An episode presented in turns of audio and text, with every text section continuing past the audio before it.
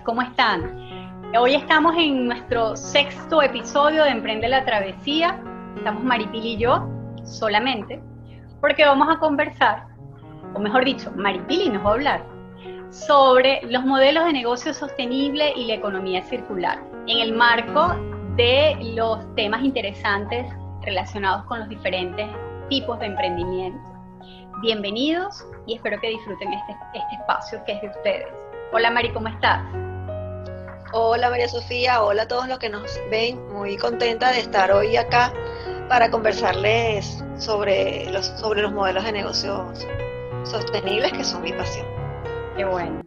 Primero que nada, creo que es importante que te conozcan y sepan, bueno, ya has venido hablando de lo que tú haces y que asesoras a, diferentes emprendimientos y negocios en, justamente en el desarrollo sostenible.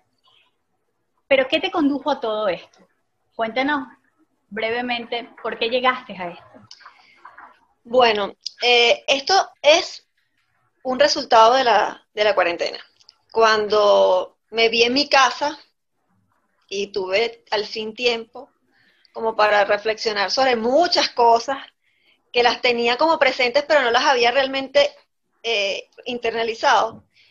Y sobre todo cuando empecé a ver los resultados que estaba, que estaba ocasionando la pandemia desde el punto de vista de la, como de la reacción, la respuesta que estaba teniendo el planeta con, nosotros.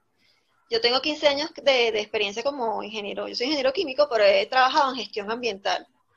Y bueno, siempre he tenido pasión por cuidar el medio ambiente, pero desde siempre, desde pequeña, ¿no? Entonces por eso escogí eso.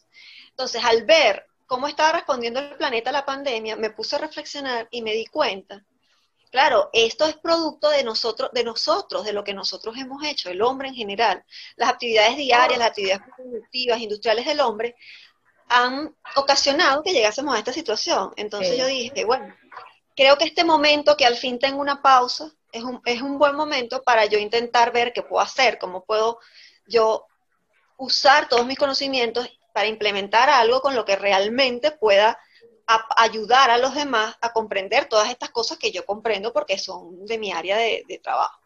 Entonces, de esa manera nace, nace esta iniciativa, o sea, pasó de ser una idea, después pasó a ser ya un, proyecto, después ya pasó a, ser un proyecto consolidado, empecé a ayudar a, emprendedores que me contactaron y, y, eso. Y me he dado cuenta que realmente muchos emprendedores están interesados en trabajar en este tipo de modelos, pero no tienen los conocimientos necesarios. Y el secreto del éxito, sí, no saben cómo. Y el secreto del éxito no solo de este modelo, sino de cualquier modelo, es el conocimiento, es la educación, es que las personas estén preparadas para eso. Entonces así nace, nace Emprende Conciencia, que es el, el proyecto de asesoría para los emprendedores, y realmente me ha dado muchas satisfacciones en estos últimos seis meses, porque he conocido mucha gente a la que he podido, a la que he podido ayudar, y que me han presentado otra gente que también ha estado interesada. Entonces hemos ido como creciendo en, este grupo de personas que nos, que nos interesamos en el, en el cuidado del planeta, pero que por supuesto también queremos tener un negocio exitoso, rentable y que obviamente también colabore en lo que pueda por el bienestar de, las comunidades que, que, rodean a ese negocio. Pues. esos son los tres pilares importantes. Bien. No, y, y, cada día surge más. O sea, de hecho nosotros lo hemos conversado con la empresa de la moda, con inclusive la gastronomía, etcétera. es la preocupación no solamente por los beneficios económicos y materiales que conlleva un negocio, sino también el ir más allá. O sea, el tener, como ya lo hemos conversado, el tener un propósito, pero también el por qué lo queremos hacer, para que trascienda y el ser sostenible justamente tiene que ver con ese sentido de trascendencia, trascendencia hacia, hacia tu entorno, hacia el medio ambiente, hacia otros, y que al final se va a devolver a uno mismo. Este, ahora, sí sería interesante que nos conversaras un poco para que las personas que estén escuchando entiendan qué significa los modelos de desarrollo sostenible. ¿Qué significa, en principio, desarrollo sostenible? Y en qué se basa? Desarrollo sostenible, la forma más fácil de definirlo es, es la satisfacción de las necesidades de la generación actual sin comprometer la satisfacción de las necesidades de las generaciones futuras. ¿Qué quiere decir esto? Que nosotros tenemos que satisfacer nuestras necesidades, porque sí, lo tenemos que hacer, pero de una manera tal que no agotemos los recursos que tenemos que dejar en este planeta para las siguientes generaciones. Y lamentablemente, la forma de, desde la revolución industrial, la forma en que el hombre ha explotado los recursos a la velocidad que lo ha hecho, los ha ido agotando, incluso los que eran, los que son renovables, se ha intervenido en el ciclo de renovación de manera que se ha este proceso y ya muchos pues ya no son renovables o están en peligro de, ese, proceso de, renovar, de renovarlos. Entonces, eso es lo que, lo que significa el desarrollo sostenible. Nosotros tenemos que desarrollar nuestras actividades de manera tal que no pongamos en peligro esos recursos. De hecho, hace 10 años se determinó que a la velocidad de explotación de los recursos en ese momento, en el 2050 ya no tendríamos recursos, que por eso fue que se empezó a frenar todo ese proceso para intentar hacerlo como un poco, un poco, para hacerlo reversible y para detenerlo al final de cuentas, ¿no? Entonces por eso es que cada día hay más hincapié en todos los, en, cambiar todos los procesos de manera de que no agotemos los recursos. Y una de las formas más bueno, el brazo derecho, de hecho, del desarrollo sostenible es algo que se llama la economía circular. Que, como su nombre lo indica, ya no es explotar, usar, desechar, explotar, usar, desechar de manera lineal, sino que ahora el desechar lo incorporas de nuevo a materia prima otra vez. Y si no, lo, y si no es materia prima, pues lo reusas, redefiniéndolo de otra manera, lo transformas en otro producto. Pero siempre intentando que cada día menos materia prima sea de origen natural, que sea lo que se llama materias primas vírgenes, sino que sean materias primas de origen reciclado. Y ya no se conoce como basura, sino que se conocen como residuos. ¿Por qué? Porque un residuo es un material susceptible a poder ser reprocesado, remanufacturado y transformado. Ya sea en otra vez el mismo material o en otro material diferente para producir otro bien que no sea necesariamente el mismo. Eso ayudaría muchísimo si todos lo lográsemos implementar y no solo en los negocios, sino también en nuestra vida diaria. Parte, por ejemplo, de mi proceso de apoyo, también es, un, es hacerle ver a las personas que en su día a día pueden evaluar cuáles son los, los temas, los aspectos de su vida que pueden modificar para ser como menos contaminantes, lo que se llama la, la, huella, la huella de carbono, que al final de cuentas, de forma sencilla de definirlo, es que es nuestra, nuestra huella contaminante. O sea, cada uno de nosotros impactamos produciendo una cierta cantidad de contaminación.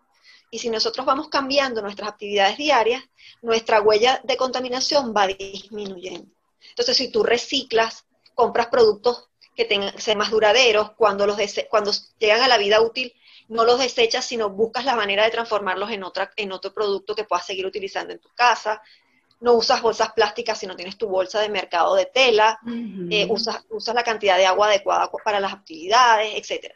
Vas como redefiniendo y vas revisando. Y a muchas personas también les he ayudado en eso. Entonces me han preguntado qué pueden hacer, entonces hemos conversado y les vas diciendo ideas y entonces después la persona como que cuando empieza por este camino, la misma persona va teniendo ideas y dice, ah, bueno, pero entonces puedo hacer esto, y entonces puedo hacer esto, y voy a enseñarle a mi hijo a hacer aquello, y lo voy a enseñar a mi mamá. es, es, casi que irreversible. Tú sabes que yo tuve la oportunidad hace muchos años eh, de trabajar en un proyecto, eh, claro, yo trabajaba en el tema ah, social, eh, de las personas que trabajaban en los vertederos, lo que llaman los gancheros. Me tocó mm. viajar por todos los vertederos en todo el país. Esa es una experiencia que para mí es inolvidable. Y una de las cosas que veíamos que era muy, y, lo sigue siendo, para nosotros la basura es algo despectivo, algo que no queremos, algo que queremos evitar a toda costa, y nosotros tenemos una cultura muy consumista y depredadora hasta cierto punto, porque bueno, lo que no, bueno, antes, ya no tanto porque la cosa ha cambiado, ¿no?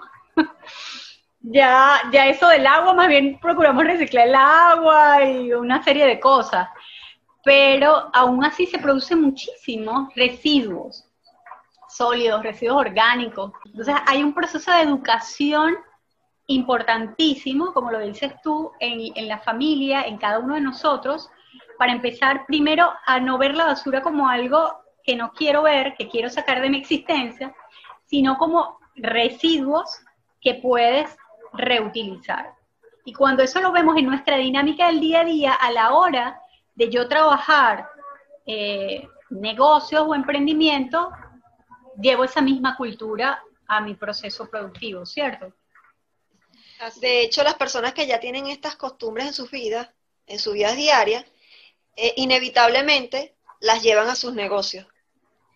Y eso, bueno, claro, eso tiene mucho que ver con otro tema que, que hemos conversado, que es identificar el propósito. El propósito es de vida. Y, lo que, lo que hace la persona es que alinea su negocio con su propósito de vida. Tienen que ir de la mano. Entonces, las personas que van por este camino, que descubren todas estas eh, diferentes eh, actividades diarias que pueden eh, implementar para, por decirlo así, para ayudar con su granito de arena a, salvar el planeta, después la lleva automáticamente a su modelo de negocios. El tema es que muchas personas no saben cómo hacerlo, porque también me ha pasado que he conocido emprendedores que ya tienen un, un modelo de negocios que ya es sostenible, pero no saben que es sostenible y no saben cómo mejorarlo y seguirle eh, incorporando eh, conceptos o lineamientos. Por ejemplo, hay personas que ya tienen varios, eh, lo que llaman los ODS, el desarrollo sostenible, en el 2015 la ONU creó o modificó, tenía ocho objetivos del milenio y los amplió a 17 objetivos. ¿no? Esos 17 objetivos se velan por el bienestar integral de la persona, velan por supuesto por el medio ambiente, velan por el, por el desarrollo económico, porque es necesario, y por las, eh, la paz, la, la, alianza y la integración entre los diferentes, lo que llaman stakeholders, los, los, interesados en el proceso, que no solo son los gobiernos, las empresas, sino también son las instituciones educativas, el público en general.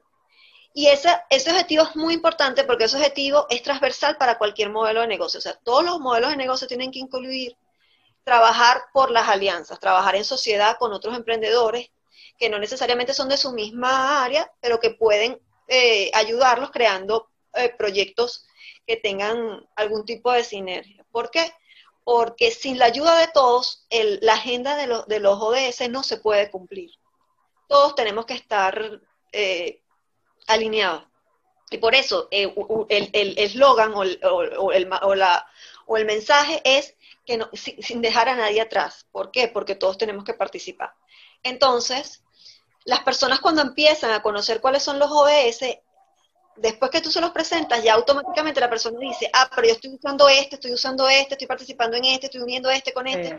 Ah, y también puedo incorporar. Por ejemplo, muchos se dan cuenta que tienen, por ejemplo, como eje transversal el de educación. ¿Por qué? Porque ayudan en su comunidad, las enseñan con el reciclaje o enseñan a la comunidad a desarrollar algún tipo de, producto. Por ejemplo, las emprendedoras de la moda sostenible enseñan a otras, a otras emprendedoras a participar en el, modelo e incorporar el, este modelo dentro de su negocio.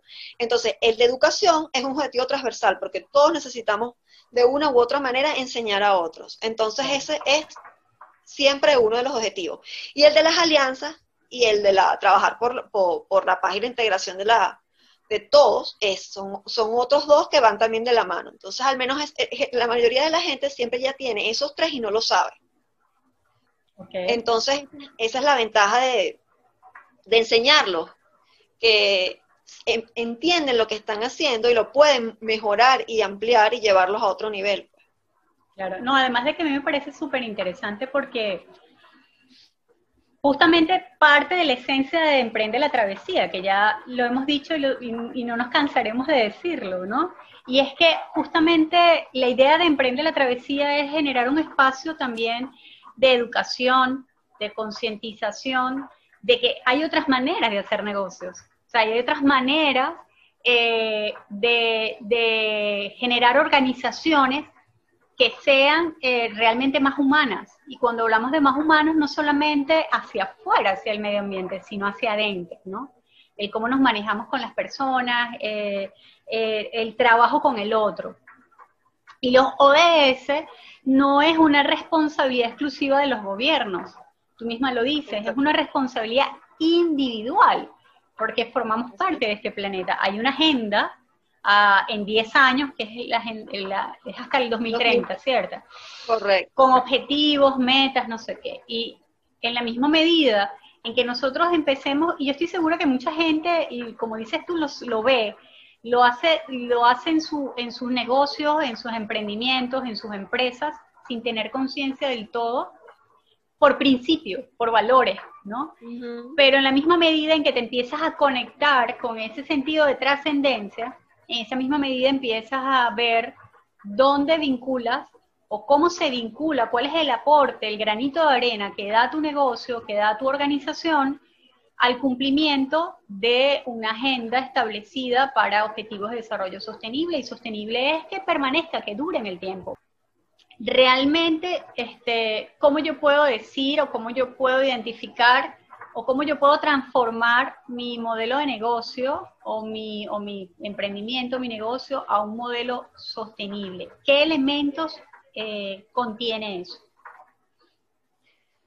Bueno, lo más importante es Cualquier modelo de negocio puede ser sostenible, pero el único requisito que hace falta es que la persona, el emprendedor que está creando ese negocio, ese modelo de negocio, realmente esté comprometido y realmente lo quiera hacer porque está, es parte de su propósito. Porque hay muchas personas que intentan incorporar estos lineamientos porque están de moda, porque se han dado cuenta que van a ser eh, cada vez más rentables a futuro, que ya hacer dinero por hacer dinero sin más nada, pues ya no es la forma, ya no va a funcionar, ya esos negocios no van a prosperar y que este es el camino para prosperar. Entonces las personas se dan cuenta y realmente mm, no están conscientes que lo quieren hacer por, por decirlo así, por vocación, porque es su propósito, sino porque esa va a ser la manera de ganar dinero. Y ese es el camino al fracaso. ¿Por qué? Porque este modelo no es no es un modelo fácil de implementar. Hay muchas herramientas, mucha formación, educación y muchas maneras y muchos apoyos, incluso internacionales, con financiamientos para poderlos implementar. Pero no es fácil, porque es un concepto que es disruptivo, o sea, es un cambio totalmente desde cero en la forma de hacer negocios. Entonces no es fácil, pues como si no lo tienes dentro de tu propósito, dentro de, de tu vocación, dentro realmente de ti, no es fácil. valores también. Exacto, entonces no es fácil cambiar todo eso e irte por este, por este camino.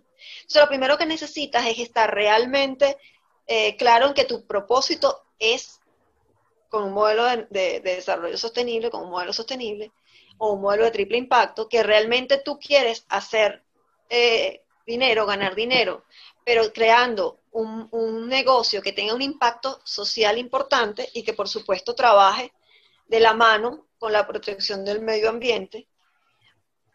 eso es lo, que necesitas. Entonces después, ¿qué es lo que hace? Bueno, al menos qué es lo que he hecho yo cuando, cuando me, piden opinión. Yo les digo, bueno, ¿qué haces tú?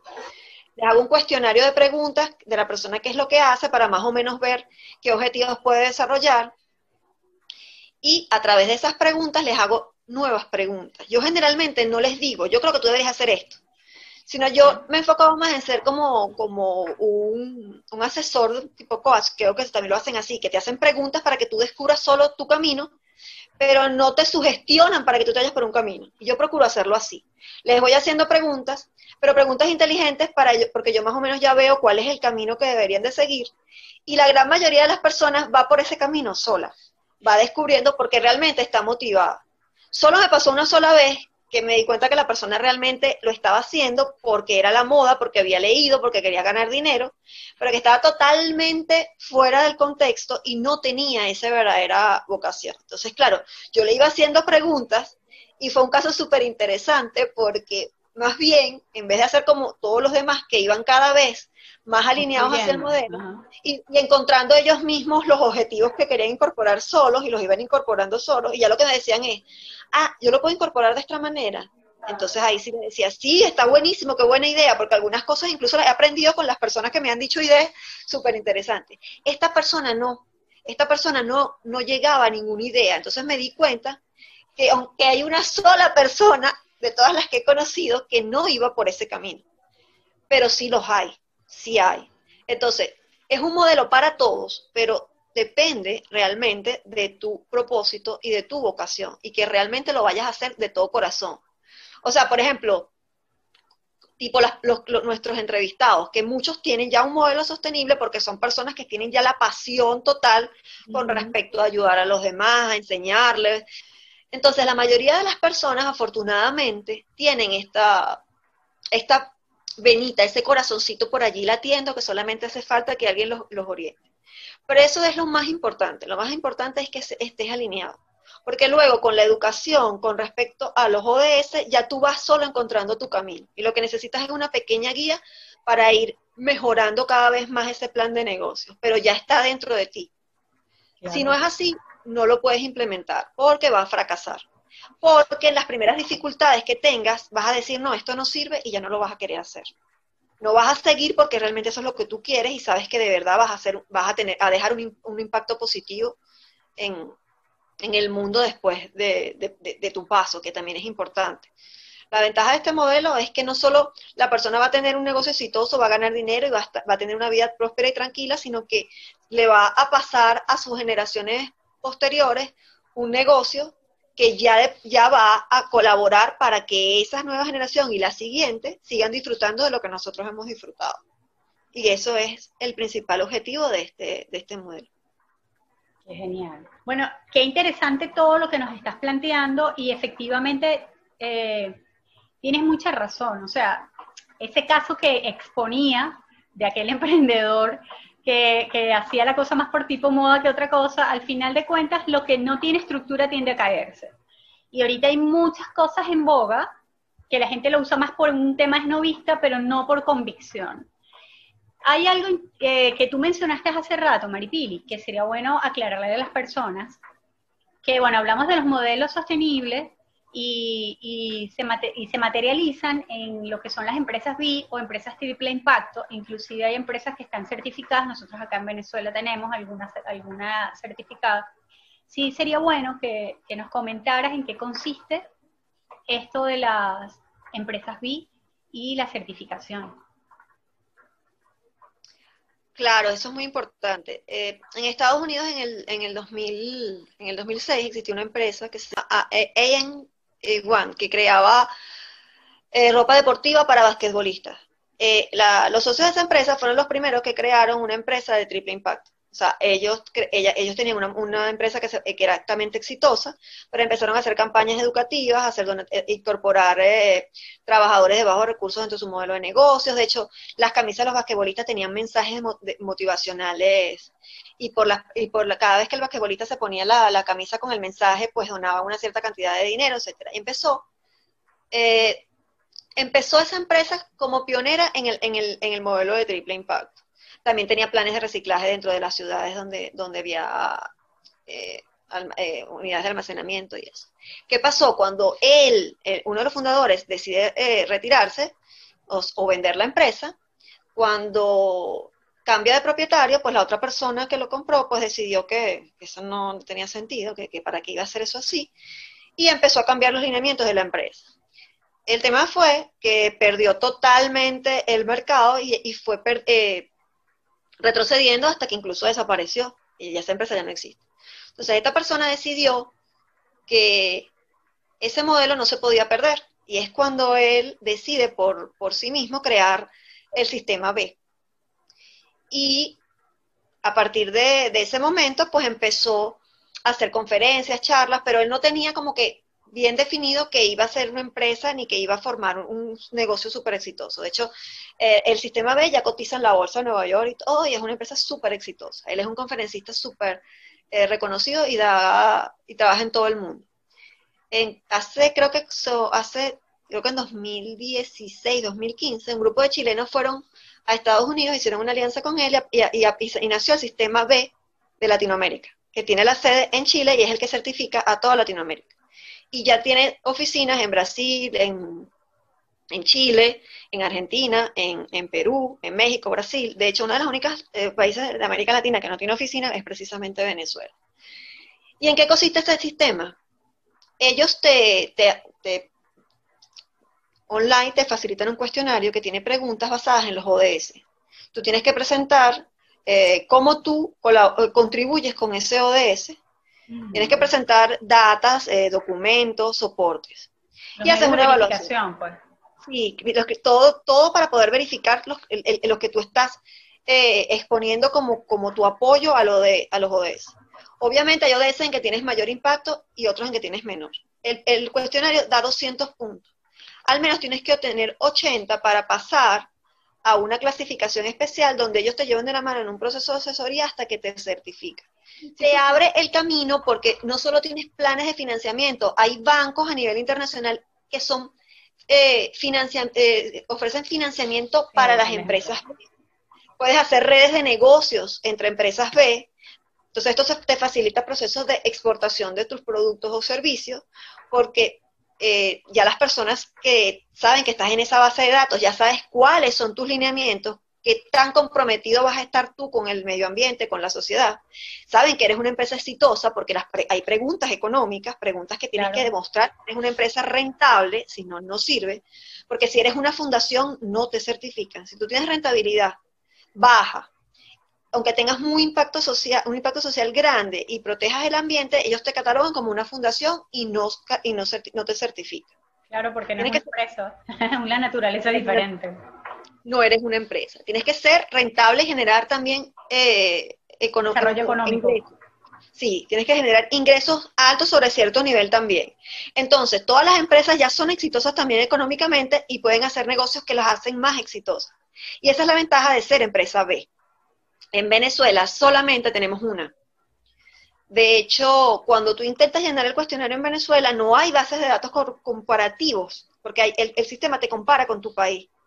Estadísticamente, todos los que están certificados. A Venezuela, obviamente, la comparan con el resto de Latinoamérica porque solo está una empresa certificada, que se certificó en 2018 y seguramente muchas de las personas que nos están escuchando la conocen, es Leatherheart, los famosos eh, peluches con, con corazón, es, un emprendimiento súper hermoso.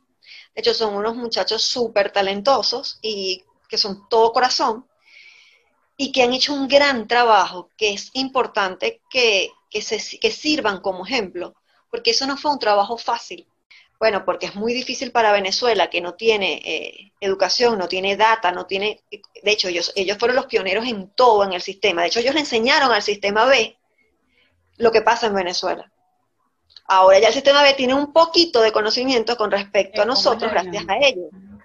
Pero ellos fueron los pioneros y los que tuvieron que explicarle todas estas cosas que solamente tenemos nosotros. Entonces es un doble éxito porque aparte de que es un, negocio muy exitoso y totalmente de triple impacto, también facilitaron el proceso de educación del sistema con respecto a nosotros. Entonces ahora, cualquier empresa que se quiera certificar lo puede hacer porque ya tiene un ejemplo de que Venezuela lo puede hacer. Porque hasta ese momento, pues muchos podrían pensar, no, es que Venezuela no la, van a certificar, ninguna empresa la, venezolana la va a certificar porque nosotros no podemos cumplir. Sí, sí podemos. Ellos son un ejemplo de que sí podemos. Entonces, todas las empresas que se quieran certificar, sí se puede, pero tienen que estar conscientes que es un trabajo muy, muy arduo y tienen que estar conscientes que es un trabajo para toda la vida. Mm. Porque la, la recertificación es anual ellos te dejan unos objetivos eh, recomendados y unas metas. Para cumplir, exacto. tú los revisas, los implementas de acuerdo a como tú los vas a implementar y al año siguiente tienes que dejar eh, evidencia de que los cumpliste para que te vuelvan a certificar. Entonces, lo más importante es que si se quieren certificar, se tienen que, eh, certificar para toda la vida. Tienen que estar conscientes de que es un trabajo para siempre. No lo van a hacer una vez, lo van a hacer siempre. Es decir, que aquel que lo quiere hacer por moda, eh, eh, cualquiera que nos esté escuchando, que quiere estar, eh, tener un modelo de desarrollo sostenible por un tema de moda, de que suena bien bonito y bien moderno, no funciona.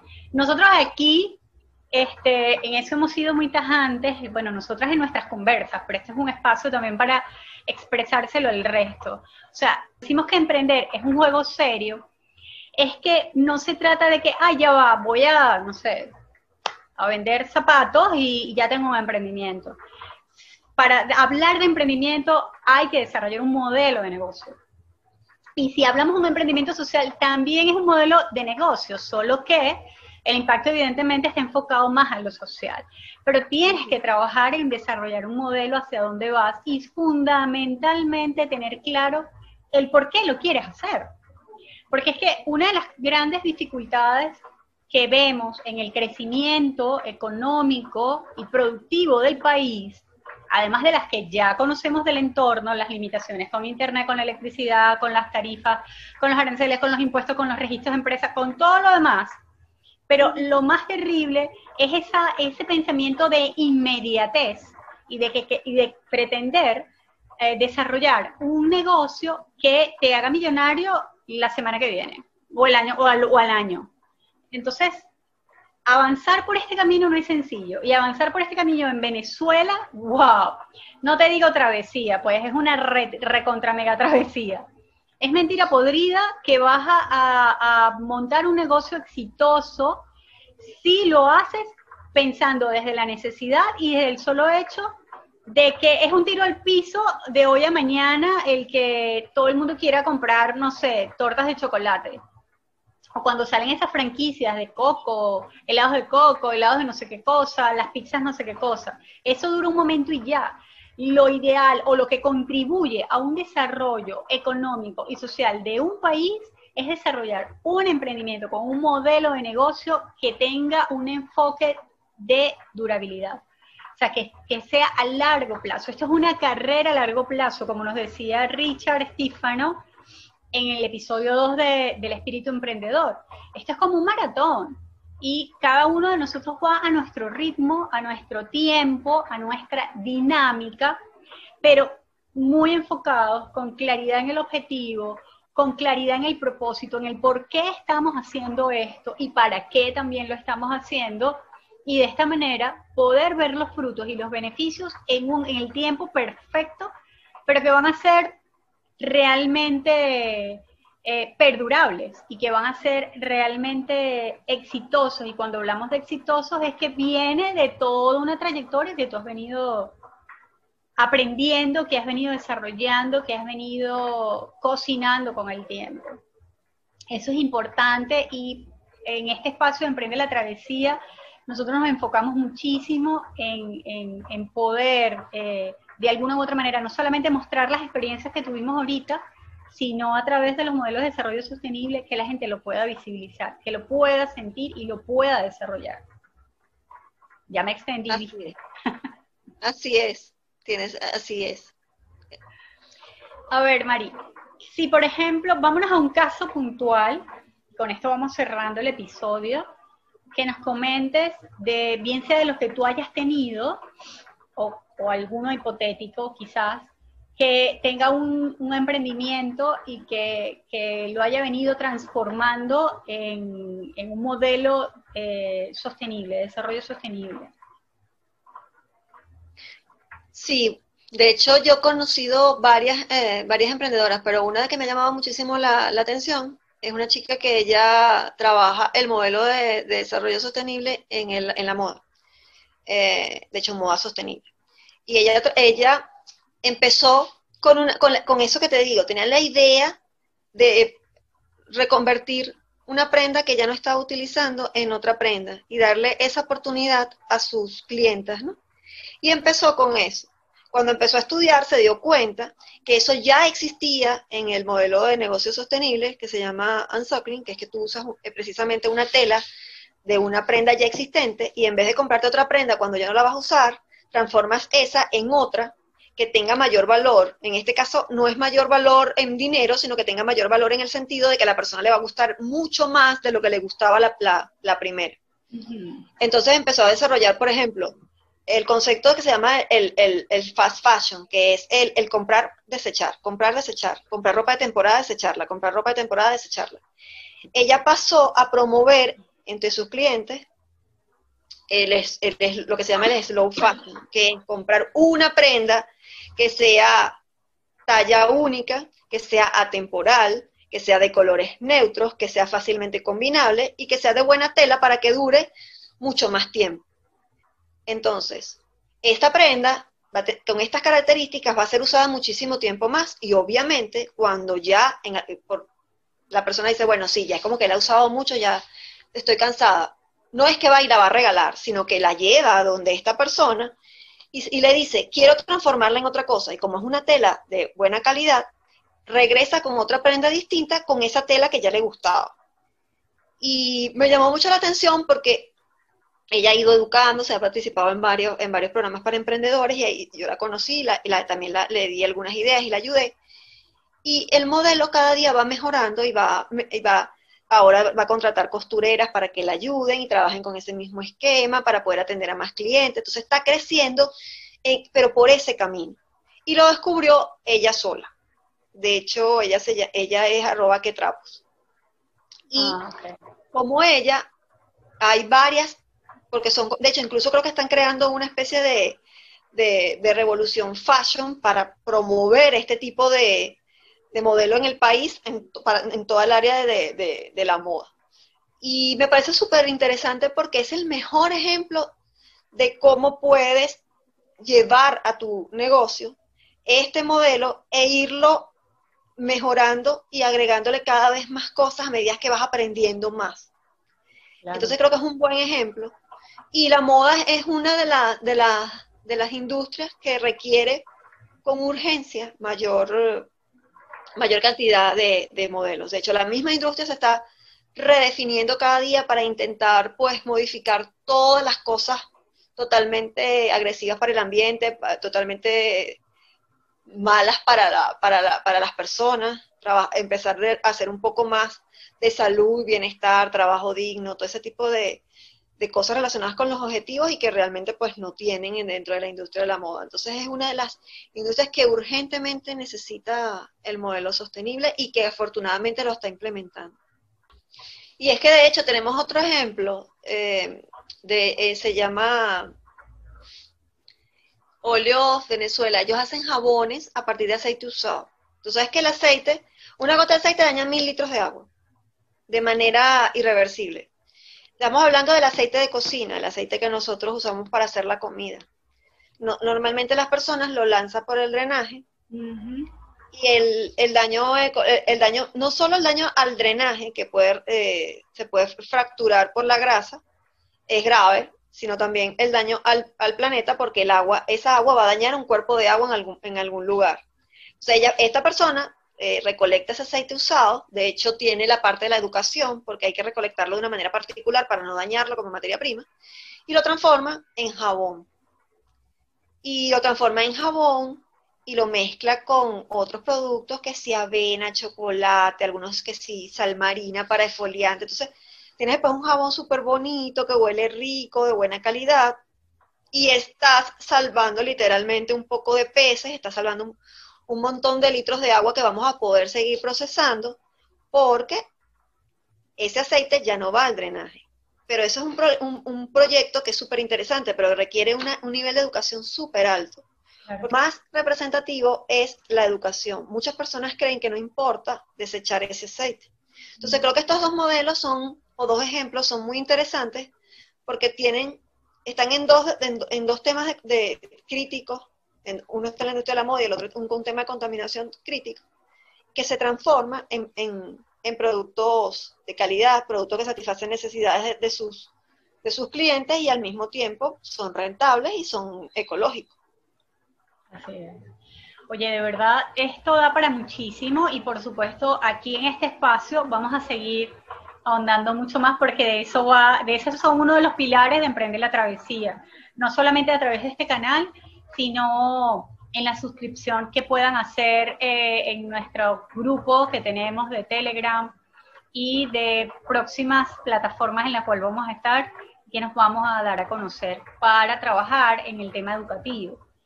De verdad, Mari, excelente. Muchísimas gracias por toda la información que en este momento estás aportando.